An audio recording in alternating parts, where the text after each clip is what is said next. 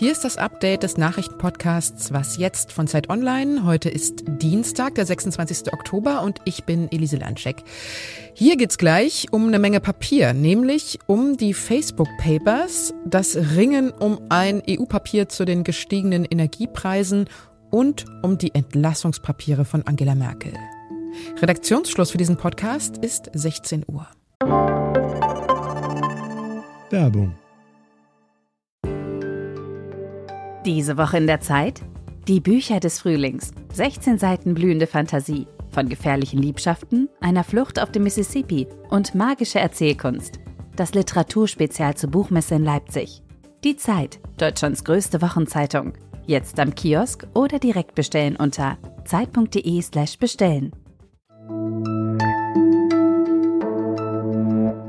Dass man mal einen schlechten Tag hat, an dem nichts so richtig klappen will, ist ja okay, aber Mark Zuckerberg, der hat gleich eine so richtig schlechte Woche. Ein Konsortium aus internationalen Journalistinnen will nämlich jeden Tag eine neue Enthüllung aus dem Facebook-Universum veröffentlichen, basierend auf Dokumenten, die die Facebook-Whistleblowerin Frances Horgan zur Verfügung gestellt hat. Dabei wollte Zuckerberg doch eigentlich gerade seine Zukunftspläne für Facebook vorstellen, inklusive neuen Augmented und Virtual Reality Funktionen und neuem Namen für sein Unternehmen. Seine Reaktion auf die Enthüllung ist jetzt erstmal Ignoranz, Kopf in den Sand, nichts hören, nichts sehen. Stattdessen eine knackige Firmenmeldung, dass Facebook jetzt vor allem für jüngere Nutzerinnen und Nutzer wieder attraktiv werden soll. Und Jakob von Lindern ist Zeit Online Digitalredakteur und hat sich mit der Causa Facebook mal befasst. Hallo Jakob. Hallo Elise. Die Veröffentlichungen nennen sich ja Facebook Files oder Facebook Papers. Sie beinhalten zum Beispiel, dass Facebook nicht genug gegen Hasskommentare getan hat. Was genau wurde denn da an Interna so enthüllt? Ja, also es sind wirklich sehr viele verschiedene Sachen. Man kann da auch leicht den Überblick verlieren. Ähm, tatsächlich geht es relativ viel um Facebooks Umgang mit Hass und Desinformation und Aufrufen zu Gewalt. Da geht es zum Beispiel darum, dass Facebook äh, nicht genug getan haben könnte, um ähm, den Sturm auf das US-Kapitol zu verhindern oder sozusagen die, die Leute daran zu hindern, das darüber über Facebook zu organisieren. Mm, es gibt aber äh, auch ganz andere Enthüllungen, zum Beispiel, dass der Konzern Länder offenbar in so Gruppen einteilt, um zu entscheiden, wo man viel gegen Desinformation tun will und wo das nicht so nötig ist. In Deutschland zum Beispiel wird relativ viel unternommen, aber in Ländern wie Äthiopien, wo Facebook auch Vorwürfe gemacht werden, Gewalt zu befördern, passiert eben sehr wenig. Oder Facebook-Chef Mark Zuckerberg äh, soll persönlich entschieden haben, sich den Wünschen der vietnamesischen Regierung zu beugen und regierungskritische Posts zu löschen. Apple soll Facebook damit gedroht haben, die App aus dem App Store zu verbannen, da über die Plattform Menschenhandel betrieben worden sein soll.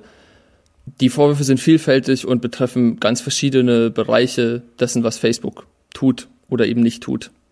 Momentan geht ja Zuckerberg gar nicht auf die Vorwürfe ein. Wird er denn diese Haltung durchziehen können? Ich glaube nicht, dass Mark Zuckerberg und das Unternehmen es dabei belassen können. Es könnte zum Beispiel sein, dass sie sich bei der Facebook-eigenen Konferenz Connect am Donnerstag nochmal äußern müssen.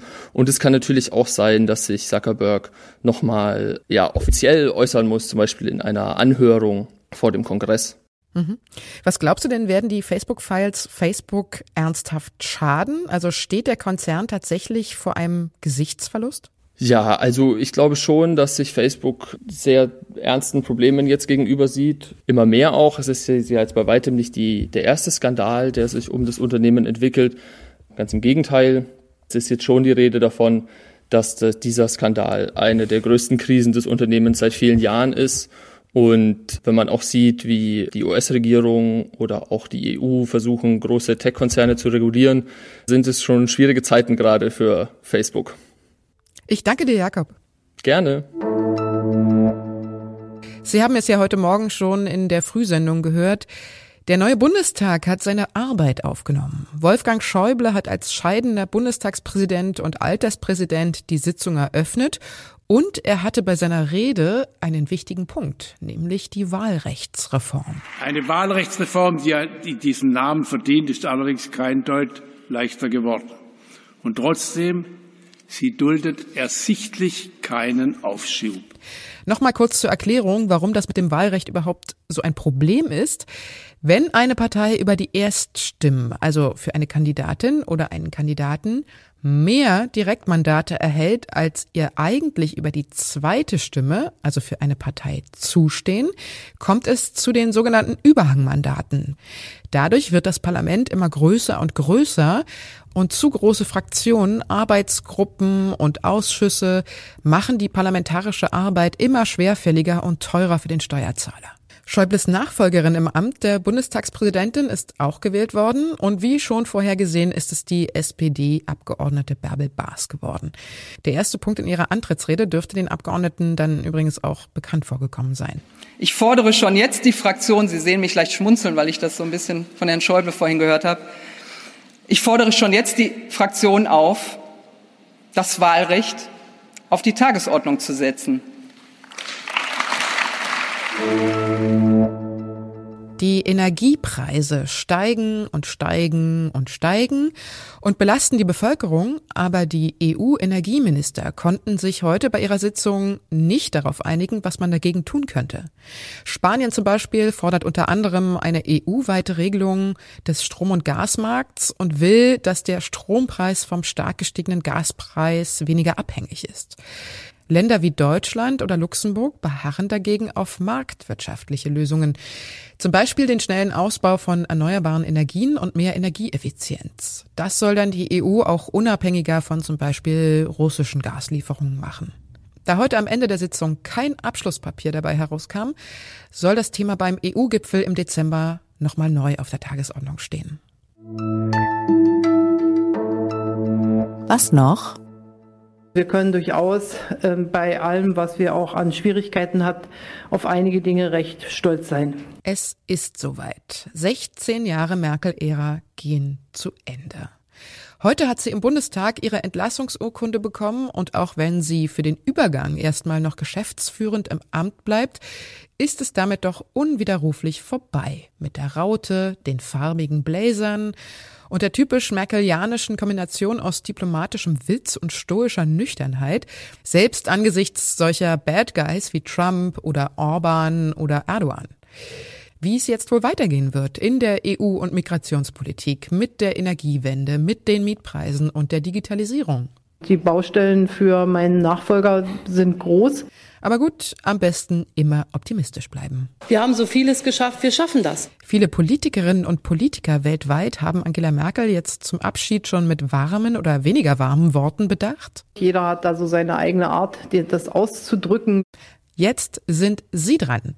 Wir von Zeit Online wollen von Ihnen wissen, wie Sie auf die vier Amtszeiten von Angela Merkel zurückblicken, ob Sie traurig darüber sind, dass sie geht oder ob es jetzt wirklich mal Zeit für einen Neuanfang ist oder ob es vielleicht auch Momente gibt, die Ihnen für immer in Erinnerung bleiben werden oder vielleicht haben Sie auch Wünsche an die Kanzlerin für Ihre Zeit danach.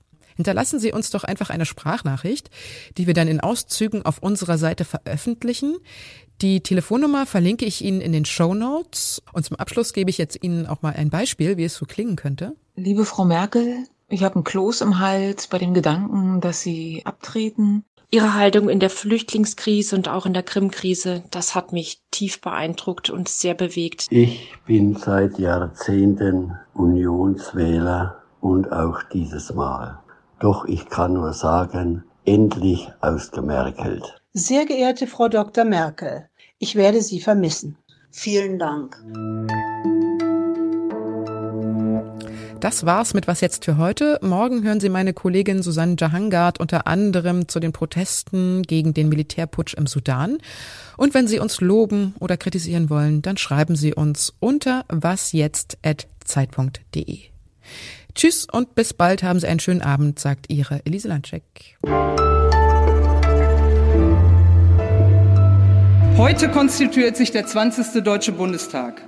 Ich bin erst die dritte Frau an seiner Spitze. Die dritte seit 1949. Ruhmreich ist das nicht.